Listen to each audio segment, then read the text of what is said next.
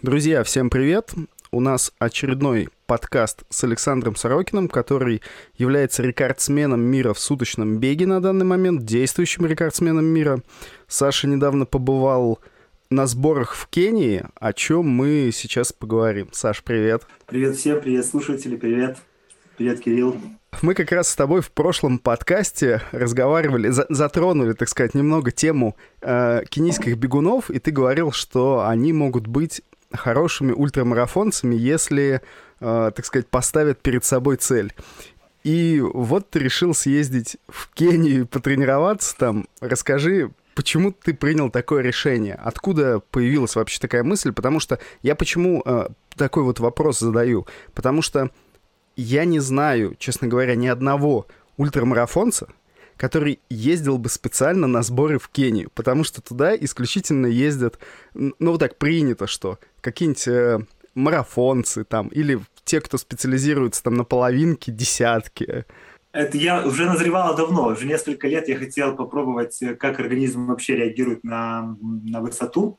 То есть, э, как бы, да, считается, что марафонцы, это полумарафонцы 10 километров, где нужен кислород, кислородный обмен хороший, то ездить туда тренироваться.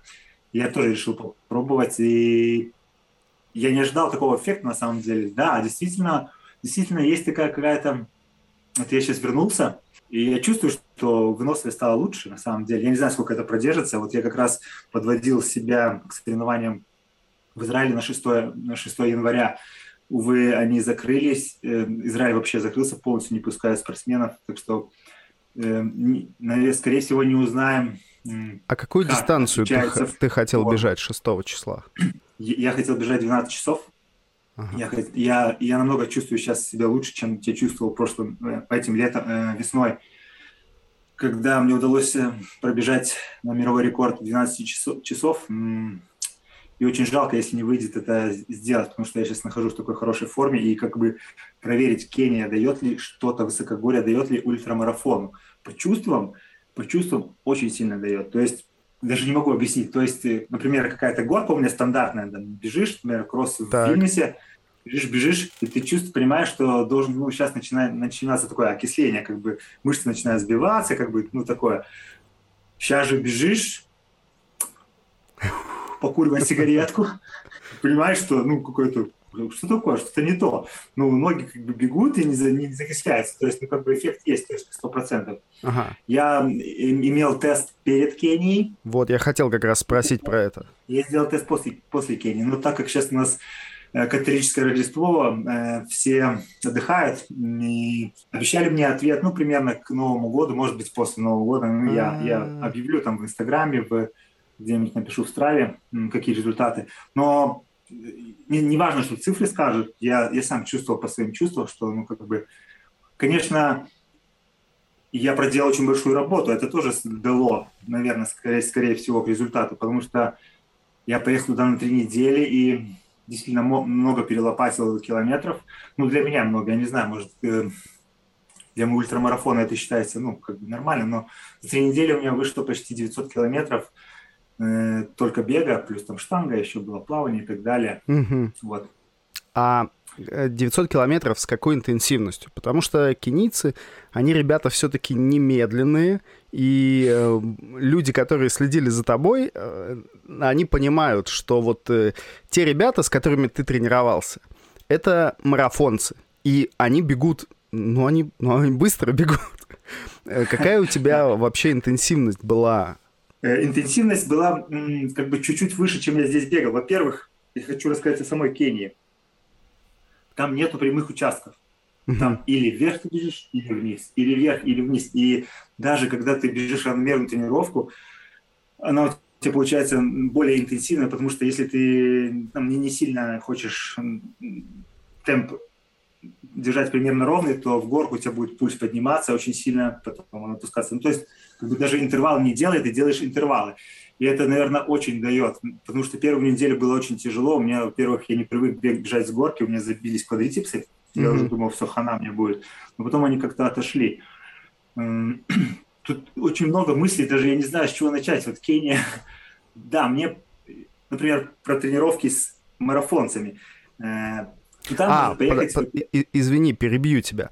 А, давай, может быть, начнем чуть-чуть сначала. Вообще, ты поехал к кому-то, и ты знал, куда ты... Вот ты прям хотел туда ехать, или ты поехал, эм, не знаю, ну вот так вот, типа, поеду в какой-то лагерь, там, и буду, и буду там жить, и бу, как пойдет? Или ты четко знал, четко хотел ехать вот в определенное место к определенным людям? Я имел ноль информации вообще до поездки в Кению, что мне, куда мне и зачем. И я у знакомых узнал, они мне просто дали сайт, ну, то есть спешись с ними, и ну и там и очень просто, у них наверное, очень хорошо организовано это дело.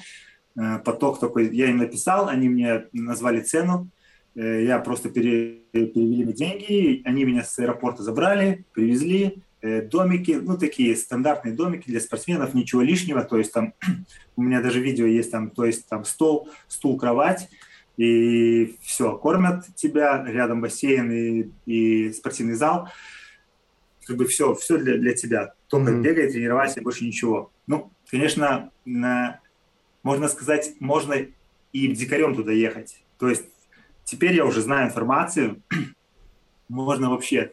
Самое главное, купи билет, билет самое дорогое, а там уже там можно прожить, и я тут познакомился с местными бегунами, как оказалось, там можно с 25 долларов в месяц снять квартиру, ну как квартиру, там будет просто крыша над головой, электричество, э, может быть, тараканы и так далее. Ну, то есть такая экзотическая, как можно сказать, ну, на, ми- на минималках все. Но жить и тренироваться там очень дешево. То есть, например, 25 долларов в месяц ты будешь платить за, за крышу над головой. Так.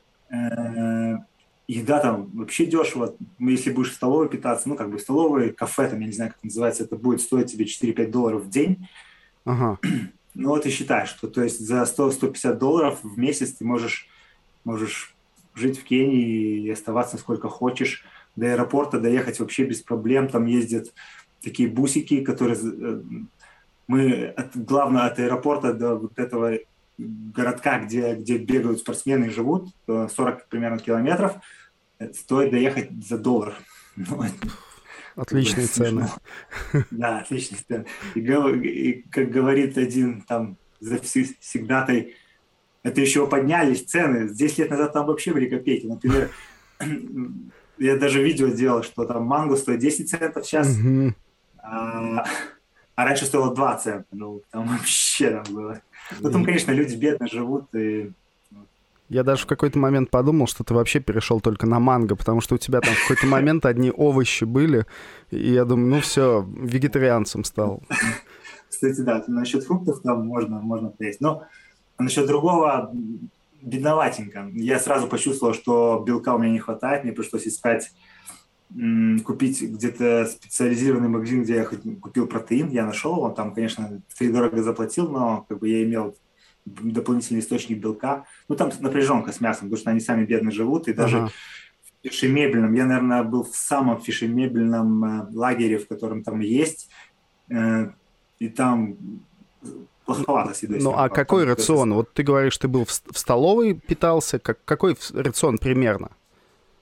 Ну, 80-90% всей еды – это рис, макароны, э, чечевица. Вот это основные блюда – иногда давали мясо, и так мясо, ну, как бы, не скажу, что плохо приготовлено, но она просто приготовлена. Например, барань, не баранина, говядина, ага. она просто порублена вместе с костями, сварена, ну, и вы понимаете, что мясо там жесткое, то есть переживать даже проблема была. Конечно, и курица иногда бывала, но, ну, и яйца были иногда. Понятно.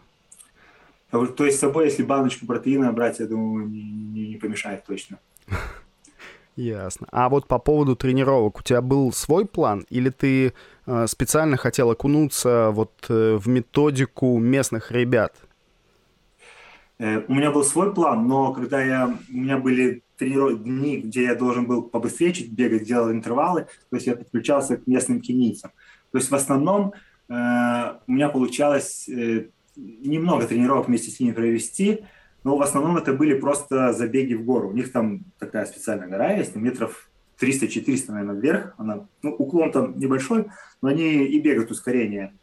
у меня в основном выходило с ними бежать, вот у них такая тренировка была, разминка пару километров, и эта горка, час бегают, то есть они ускорение вверх, вниз отдых, ускорение вверх, вниз отдых.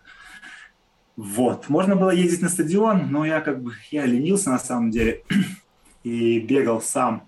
Да, я немножко у них там э, как бы они насчет ультрамарафонов мало знают, но я приехал, там э, слухи пошли, там, там, там, сям, там, ну, немножко узнали про ультрамарафон. Я их нек- некоторых агитировал, говорю, давай, давай к нам, ребята, посмотрим, что там. Они сначала заинтересовались, потом я сказал, что тут денег не очень много. И они не заинтересовались. Вопрос такой, что там же все дороги, это пересеченка, ну, это даже не пересеченка, это грунтовые дороги. А, вот эта специфика грунтовых дорог, э, бег по грунту, вот э, для тебя был каким-то новым? И, и вообще, вот что ты, что ты думаешь по поводу постоянных тренировок на вот этих грунтовых дорогах?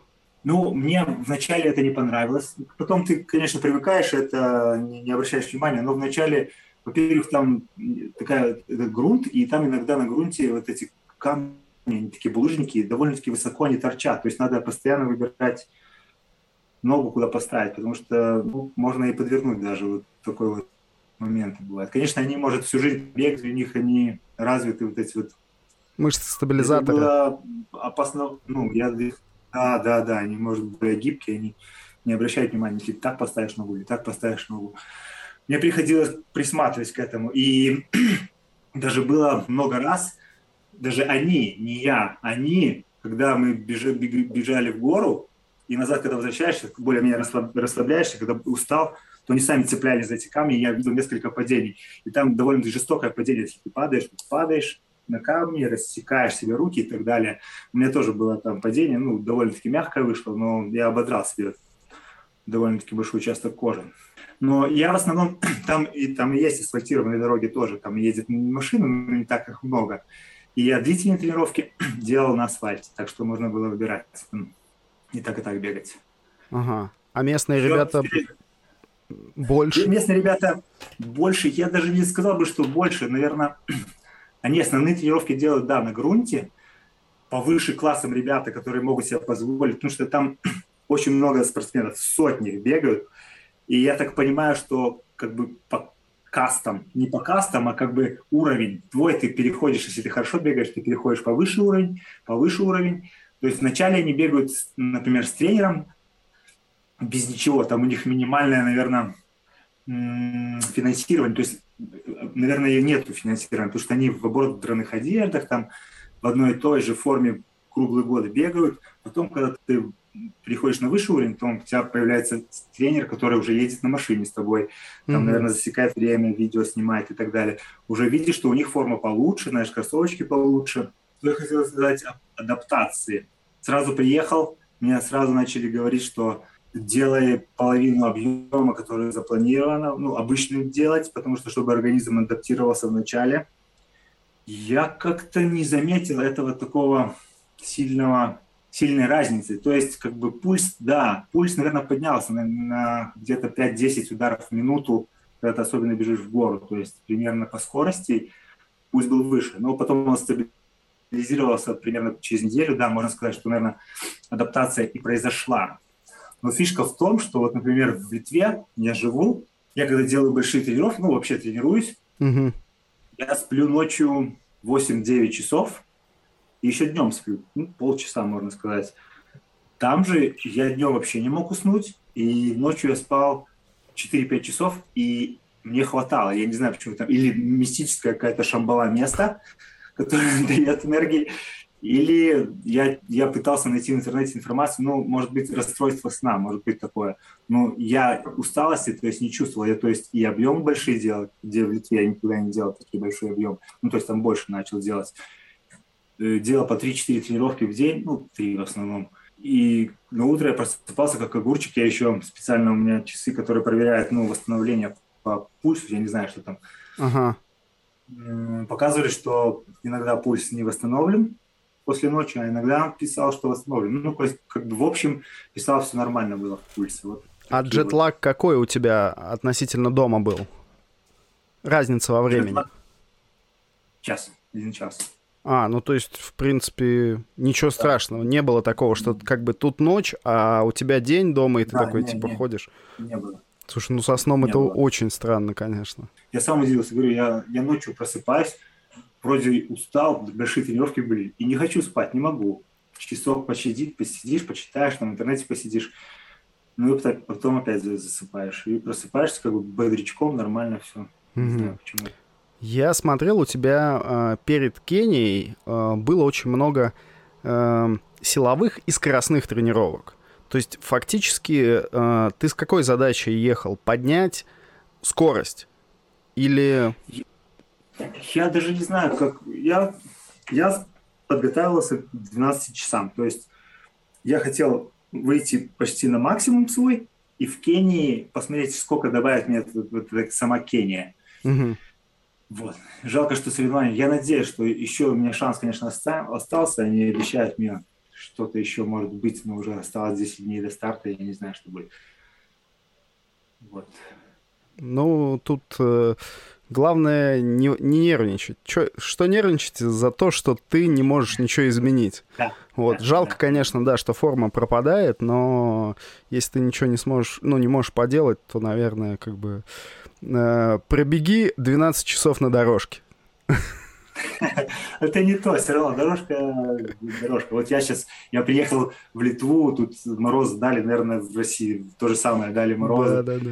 Боялся, боялся на улице, и сейчас вот бегаю, записался в зал, бегаю на дорожке, но это так долго и муторно, муторно, а что... Были ли какие-нибудь вещи в Кении, которые тебя которые ты абсолютно не, уж... не ожидал, вот связанные со спортом, с тренировками, но они тебя очень сильно удивили? Удивления.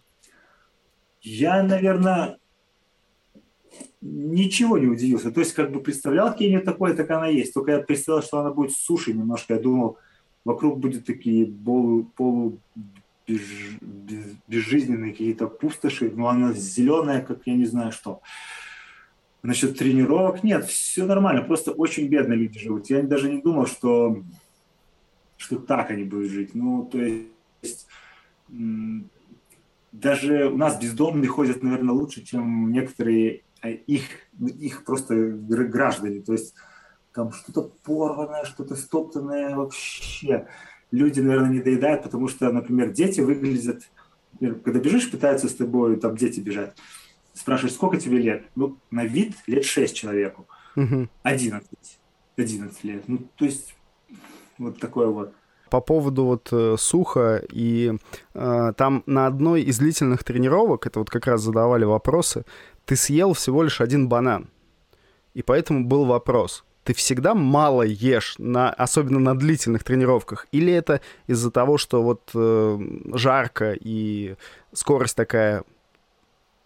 Э, во-первых, там не так жарко, как кажется на самом деле. Там хоть и экватор, я тоже ожидал, что будет по 30 и больше градусов жары. На самом деле, наверное, высота дает то, что она более, воздух более разряжен, и солнце не, не, согревает его так. То есть, когда солнце светит, как бы жарко, но, например, ночью было 10-12 градусов. Ты, если делаешь первую тренировку утром, в 7 часов начинаешь, то ты начинаешь где-то градусов 12 и заканчиваешь ну, до 20. То есть солнце, конечно, жарит, она тебя, и если ты кремом не помазался, сгоришь сразу но жар, жары точно не было. А насчет энергетического, то просто, например, когда я в Вильнюсе бегу летом, то я в пояс ложу несколько шоколадок, и воды у нас можно позаправиться, у нас просто стоят колонки, можно воды набрать и так далее. Там же такого нету, просто приходилось иногда чуть-чуть потерпеть. Да, когда было жарко, мне не хватало этой баночки воды, но а когда берешь много, там первых шоколадок не продают, а бананов ты много на себя не, не насунешь. Да-да-да, логично. Ну, вот когда делали то видео с той тренировки, на самом деле я сильно обезвож... обезвожился. Я прибежал домой, я выпил литра два воды. Было за мало, да. Именно в тот день, когда солнце светило. Но и, как я писал в Страве, что я бегаю все равно при, при маленьком пульсе, там 130 плюс-минус, и в, в этом пульсе как раз работает, наверное, половина жиров, половина углеводов. И как бы, ну, например, за ту тренировку я потратил 2000 с чем-то килокалорий, то есть на углеводы придется 1000 килокалорий. Ну, резерва организма точно хватает углеводов на 1000 килокалорий, плюс я еще выпил бананы и изотоник, то есть там было, ну, минус 500 в гликогене. Ну, и жиры, жиры, ну, как бы сжигаются, много у нас резерва жиров, то есть, как бы, энергетической стороны, конечно, может быть, можно было чуть-чуть побольше поесть, но это mm-hmm. не критично точно. Mm-hmm. А вот жидкости не хватает, то это да. Ну, просто с собой не возьмешь больше. Ага. Хотя а... некоторые просто... Ой, Да-да-да. Э, просто некоторые брали мелкие деньги, просто по дороге, когда бежишь, там некоторые магазинчики есть, можно было останавливаться. Ну, я ленился так делать, можно было и так делать. Ну, вот я, в принципе, про это и хотел спросить, то есть где э, местные вообще как решают вопрос с тем, что на длительной надо питаться, если, если вот, э, ну, я все, что я смотрел, они не бегают там с сумками или еще с чем-то, с, с какими-то рюкзачками. То есть вот это mm-hmm. была тоже такая непонятная история. Возможно, им вообще ничего не надо. То есть они бегут и все. На самом деле они не бегают длительно. Я вот сколько друзей имею в Страве и вообще их видел тренировки, то я не видел длительных тренировок. То есть были длительные, но они на самом деле кенийцы, вот я так понял, может, я может, мало с ними пообщался, что они бьют или очень медленно, или очень быстро. То есть я бегаю как бы средне и туда-сюда, туда-сюда. Они... А очень медленно, очень быстро, это сколько по времени примерно? Ну, на километр. На километр? Вот я удивился, что они кенийцы бегают э, там больше пяти минут могут бежать э, пейс. Э, это мед- медленно. Нет, медленно, да. А быстро так они уже, ну, ускорение шпарят там по, по 2, 2,45, 2,50, ну, километр, например. Ну, если километр ускорения делают. И у них нету серединки никакой? Вот вроде так я понял, что и нету серединки. То есть они интервально бегают, медленно восстанавливаются. Тоже, когда мы бегали в гору, был кто-то начал быстро, более быстро сбегать вниз, когда мы отдыхали, ну, ему сразу стоп, вниз мы бежим медленно. То есть там вообще трусца такая, еле-еле передвигая ноги. Вверх быстро, надо тук-тук-тук-тук-тук, медленно, очень медленно. А отрезок в гору, он какой по километражу? 300-400 метров где-то. А, ну то есть, в принципе, небольшой получается. Небольшой. И, ну, это, это, это такая интервальная тренировка, когда ты, видимо, ну, восста- вос- да, восстанавливаешься да. до, ну, до максимума, если ты уж так медленно бежишь вниз. Да, и, да. И, и, и целый час, неважно, сколько ты раз успеешь, да? Да, да, примерно так. Потому что в основном у них нету ни часов, ни, ни ничего. Я бегал не, не в профессиональной группе, там, где, кстати, Кипчоги там бегал совсем недалеко, говорят, и по фотографиям видел где-то там, но я так и не доехал до него. Ну, и как бы смысл, там, бежать их 2,45 километров на ускорениях я бы не смог. Вот. Ну, в основном, да, они так бедненько, часов там один из десяти имеют часы. То есть тренер сказал, час бегаем, и бегают они час, и все. Там день сурка. Солнце вот так ходит тебе над головой каждый день, и ветер ни разу не поменялся за три недели, и вообще ни разу не поменялся. Он как начинает дуть в одну сторону вот так вот в 8 утра, и все, и до конца, до вечера. То есть ты встаешь, и каждый раз все одинаковое. Да, да, да. Поэтому, может быть, они и такие чуть-чуть ленивые, то есть они, у них нет такого разнообразия. Они живут и живут, и им хорошо. А может быть, это и лучше? Когда ты вообще не паришься ни о чем. Мы просто разговаривали тут с другом а, по поводу вот разных разных тренировок, эм, ну, таких уже достаточно профессиональных спортсменов в России, за рубежом и вот в Кении. И вот он говорит, что чем меньше психологического э, какого-то давления, работа, э, отношения, там, политическая ситуация, тем меньше все это от, э, дает на организм негативного воздействия. И вот он говорит, что вот, вот в Кении у тебя ничего нету. Ты, у тебя есть бег, и как бы Э, ну и все, по сути. Вот как ты говоришь, у тебя есть там одна футболка, одни кроссовки и какая-то работа какая-то. И, и ты вообще не паришься, у тебя нет ни интернета, никто тебе не пишет в социальных сетях, что ты плохой бегун, там, ну или что-то да, такое, да. вот. Никто тебя как бы... Ты, ты такой, ты типа, ты не паришься, ты, ты отработал, отбегал, все. И вот у тебя две задачи. Ну, жить более-менее и тренироваться как бы по максимуму. И поэтому mm-hmm. такой вот большой процент людей, которые могут абстрагироваться от всего и, и бегать, э, ну, хорошо. Да, Лучше... это Вначале мне очень понравилась такая вот. Потом уже на третьей неделе я уже честно сказал, такой, кажется, вот ты что-то ты теряешь в этой жизни. То есть, да, все хорошо, вот ты бегаешь, ни, ни о чем не думаешь, ну, блин, как-то эта жизнь проходит тебе мимо. То есть ты ничем не занимаешься. Вот тоже такие мысли начинают говорить. Mm. Ну, как бы, может, это привычка, конечно. Если ты жил бы там всю жизнь, может, тебе такое не приходило в голову, тебе было бы все хорошо. Что, что дает результат? Наверное, три основные вещи и дает результат. Это условия, ну, условия имеется в виду, что высокогорье, тренироваться идеальные, спускаешься вниз, бежишь быстро. Второе, сумасшедшая конкуренция, там их сотни бегают. Я не знаю, как в других городах, но там, там столько групп и... А ты наверное, в местечке, где ты был, это какая высота над уровнем моря? Две с половиной тысячи метров. Две с половиной тысячи. Вторая – это вот бешеная конкуренция, то есть там ты… Единственное, что ты можешь выбиться в людях, это ты начнешь, начни побеждать на соревнованиях. И третье, наверное, то, что у них нога, как у меня, рука. Ну, то есть там, бежать там 200 человек, 50 килограмм лишнему легко будет бежать марафон. Ну, вот эта вот физиологическая история с тем, что у тебя тонкая икра и лодыжка, и э, как говорят биомеханически, такую ногу гораздо легче проталкивать вперед. То есть тебе меньше веса поднимать ее вверх, делать захлест и выводить голень вперед, чтобы шаг был. Видимо, это все-таки физиология, она как бы как раз вот работает здесь только в плюс на них. Ты очень часто там делал силовую. Вообще кенийцы как к силовой относятся? О, это тоже интересная история. Э, у нас был такой зал, как бы он для этого лагеря, кто там жил, но плюс туда можно ходить и другим спортсменам. То есть там много заходили кенийцев. Не, не назвать это трагедией, я не знаю.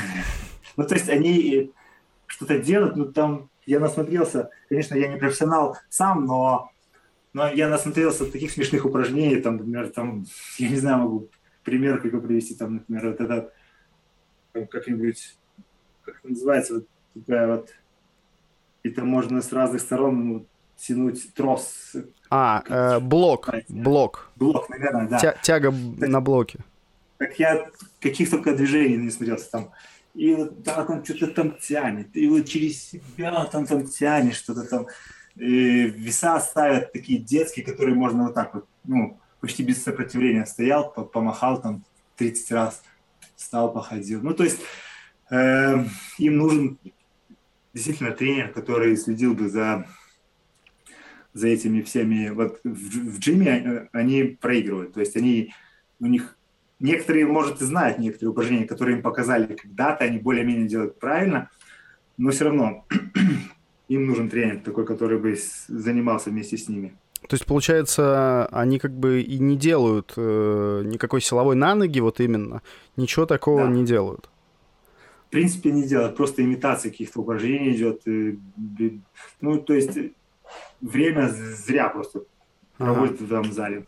А вот э, статика, прыжковые какие-то вещи, э, что-то на тренировке такое вот э, спец специализированное делается, или они просто собираются и все, погнали? Ну, я видел и дело специализированное какие-то такие упражнения. Там был такой зал специальный для с матами, где можно всякие упражнения делать. И иногда приходил инструктор, который делал под их, его руководством, там были хорошие тренировки, я видел, что они там делали всякие, и, ну, правильные движения, ну, неправильные, но вообще делали хорошие движения, но когда они шли в зал, сами себе работали, так ну, безобразно было все. То есть за ними нужен контроль. Можно какого тренера нанять, но никто туда не поедет, потому что там деньги наверное, просто не заработаешь, там не на что. Ага. Кстати, платить не буду. Были ли какие-то вещи, вот ты ехал в Кению, и вот ты представлял себе, э, ну вот свои там тренировки или тренировки с кем-то, вот, вот именно так вот, а оказалось все вообще наоборот, не так, как ты представлял. Вот что-то такое было, что, что тебя наоборот удивило, что ты такой, ой, а это оказывается, ну, там, нет. Все думают вот так, а оказывается про Кению не так вообще. Ну, я думал, что они там все быстро бегают, очень быстро. На самом деле, как казалось, что они медленно бегают, только ускорение быстро бегают. Ну, вот, вот это мне, мне казалось э, по-другому. А так вот, в принципе, как бы ничего такого, ну, сверх.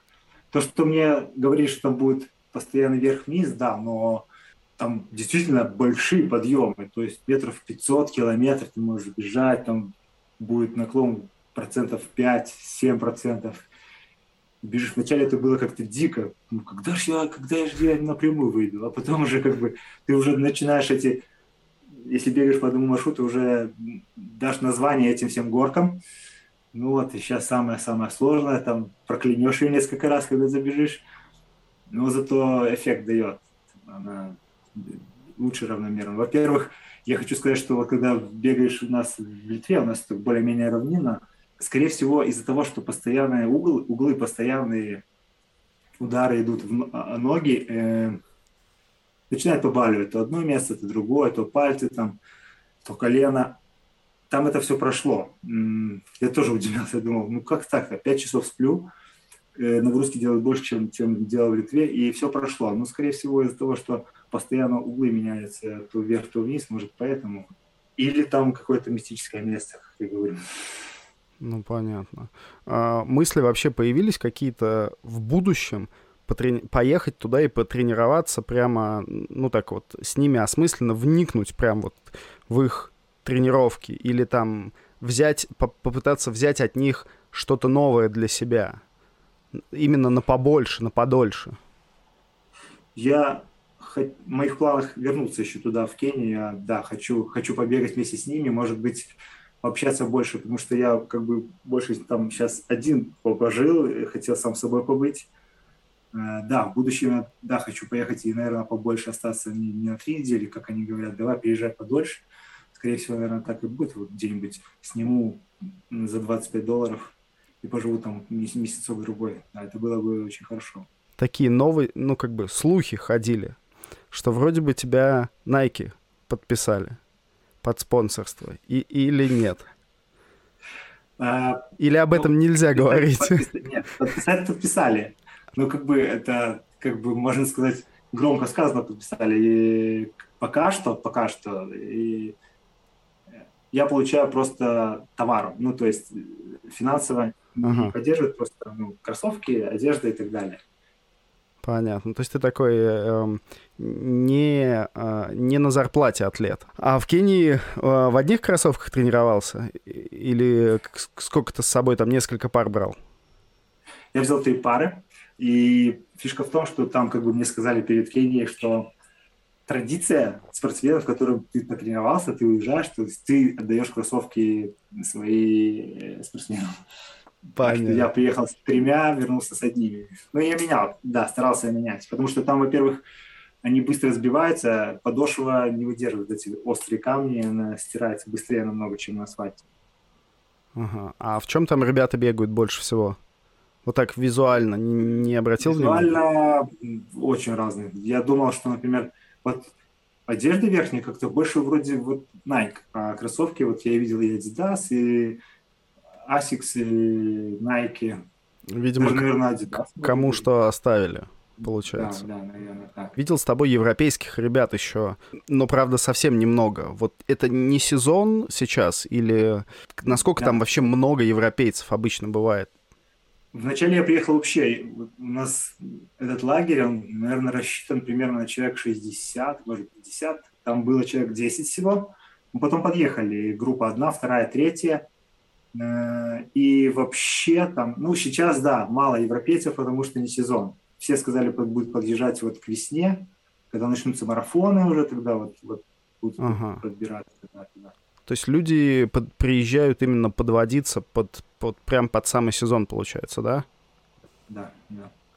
Но некоторые там живут и долго. Например, тот человек, который снимал э, на YouTube э, тот репортаж, он вообще с Южной Африки, он сказал, я путешествую всю жизнь, и я уже там, вот, например, в этом месте я уже живу третий месяц. Ну, то есть э, он, наверное, получает зарплату за то, что делает эти ролики, и ему на, на карточку перевозят, и он там ну, шикует. Ну, можно сказать, шикует, но там нечего покупать на самом деле. Ну, как бы ты живешь безбедно, то есть ты можешь себе позволить многое. Ну, короче, такая вот жизнь. Еще он интересно рассказывал, что он на велике проезжал через всю Африку. Я говорю, ты что, а там же страшно. Некоторые страны там опасно вообще, тебя могут ограбить и так далее. А, не, ерунда, только пару раз стреляли с автомата. Ничего. Да уж. А какие-то э, медицинские прививки, что-то ты дополнительное делал вообще, чтобы, ну, чтобы нормально себя чувствовать, там ничем не заболеть? Я сделал, мне кажется, рекомендация делать от четырех болезней прививки. Я вроде бы сделал от трех, и от малярии я пил таблетки, потому что от малярии вроде бы нету прививок, просто uh-huh. надо было купить таблетки и пил. Но я так понял, что я был в таком, как бы можно сказать, фешенебельном этом лагере, где более-менее ну, смотрится за чистотой и так далее. Как бы, скорее всего, я бы не заразился, если бы ничего не делал. А если ты вот снимаешь вот такие вот, где 25 долларов, то там теоретически можно заразиться, потому что там санитария на плохом уровне будет и так далее, воды не будет. То есть, кстати, насчет воды, там нельзя пить крана, то есть надо было покупать ее тоже. Так что вот. Бу- бутилированную именно. Да, да, да. Угу. Ну, то там, скорее всего, возрастал это риск заражения. Но я когда сделал, я когда делал три прививки, сразу мне одно плечо, второе в ногу, я ночью просыпаюсь, у меня уже температура, у меня начинает, ну, короче, такая вот болезнь, ну, поднялась температура, ну, там прошло быстро. Вот. Ну вот я, да, я как почему бы... и спросил, потому что бывает иногда ответ какой-то иммунный, и там некоторых людей там, ну, не знаю, там на неделю просто выбивает это все дело из, из жизни, не то что из тренировочного процесса. Mm-hmm. Ну вот, да, у каждого свое. Ну, в принципе, если будешь внимательно, не будешь там общаться, тереться вместе со всеми, в общем, в автобусиках ездить, как я, вот, например, два раза ездил в город, ну, потому что там, где я жил, там очень мало что можно купить. И, например, РПЦ-тест перед самолетом надо было ездить в большой город, чтобы, потому что ага. там маленьком не было. Так интересный практику получил, чтобы поехать, можно три варианта. Или взять такси, это будет тебе стоить 15 долларов. Ну, я пожадничал, зачем, я же могу за 1 доллар поехать. Но это едешь на бусике. Так. Бусик вмещается там человек, ну, 11, нормально, если будет ехать. Ну, 11 это, ну, кто ж поедет один, когда можно 20 загрузить, ты там так вот едешь вместе со всеми. Так что, ну, подхватить можно 100%, например, какую-нибудь болезнь. Там они, и они максимально используют этот бусик. Бусик сам уже ржавый, там чуть ли не надо ехать, дверь держать, чтобы она не вывалилась. И там постоянно люди выходят, заходят, выходят, заходят. Ну, этот, эти 40 километров превращаются в час чем-то езды. Uh-huh. Ну, зато побывал в этой, поварился в их кухне, как они вот каждый день ездят на работу там или так далее. Вот, вот таких вот. Такая своя романтика. Да, да, да, да. Ясно. А перед отъездом вот ты делал МПК-тест. А сколько у тебя, какие, какие данные были? Мне, на самом деле, они обещали дать все данные, я только знаю, что в ОМАКС был 74 вроде, ну, сейчас должен был подняться, наверное. Я, я чувствую по себе, я пробежал эти же ускорения, что должно быть подняться. Вот и жду информацию. Угу. Тоже так, точно не знаю, как там, что там. Ну, это прям, прям хороший VO2 Max, если ну, если его получаешь эти данные на тесте прямо. Ну, такого ничего сверхобычного нету. 74 должно быть... Сколько Берналин? Я помню, где-то я читал, 80 Нет. 89. А, и, и сколько таких Бьерндалинов? Один? Ну так что здесь непонятно. Да, еще в ультрамарафоне как бы Макс не, не очень большую роль играет. Как бы, на 10 километрах, ну, может быть, полумарафон еще, ладно. Даже уже на марафон уже как бы ну, не, не так ценен. Ну да, честно говоря, я даже не знаю вот так вот, чтобы... Не, не то, что не знаю, не могу сказать, э, чтобы там суточники или спортсмены на 12 часов мерились э, своим VO2 максом. То есть, ну, что-то там марафонцы, понятно. Там, типа, у тебя там за 70, к 80, все, молодец. Но это не, не, не тот фактор, который лимитирует ультрамарафонцы, да. Ну, он лимитирует, конечно, но там другие уже факторы, наверное, подключаются, такие как на э, особенность мышцы, это тебя держать 12 часов, и чтобы она бежала. То есть ты можешь бежать, потому что в ультрамарафоне ты низкий интенсивность, да, там идешь на, в основном на жирах, немного углеводов, ты можешь подпитку делать в любой момент. То есть да, совсем другие. Я даже не знаю, как объяснить, какие там функции больше играют роль, лимитируют тебя.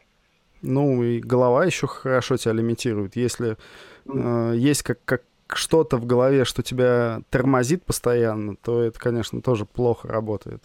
Камилла, кстати, на 12 часов недавно обновила рекорд ты когда ска- сказал, да, что ты 12 часов сейчас тоже собирался, собираешься, будем говорить так, что собираешься, я такой сразу подумал, о.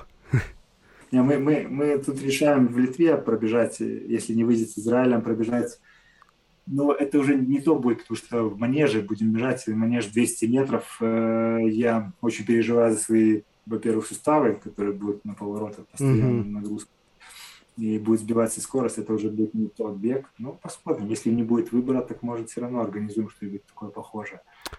Может даже типа не то чтобы соревнования, а как, как Кипчоги бежал из двух часов, то есть будет бежать передо мной спортсмен, как бы вести темп, я не знаю, как там будет. Вот что-то такое может в таком стиле придумать.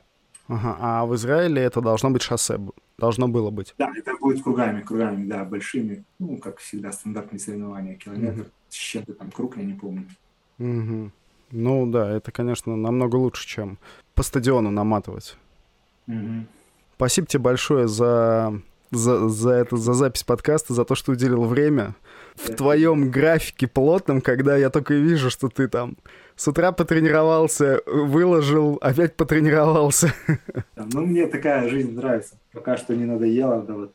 Хочу максимум посмотреть, что выдаст организм. Я не знаю, сколько мне осталось э, в пике там быть. Но пока результат фу, чувствую, что растет, ну, я хочу использовать, посмотреть, где, где, где этот предел. А там дальше посмотрим, что там будет.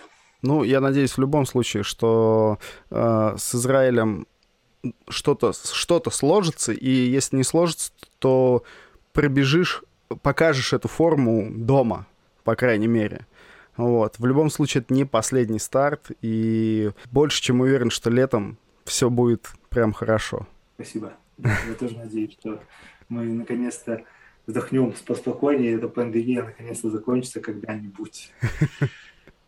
Ну. Все пойдет по плану, как все задумывают, а не так, как придумывают пандемия, там, закрыться что-нибудь или что-нибудь и так далее. Спасибо тебе. Счастливо.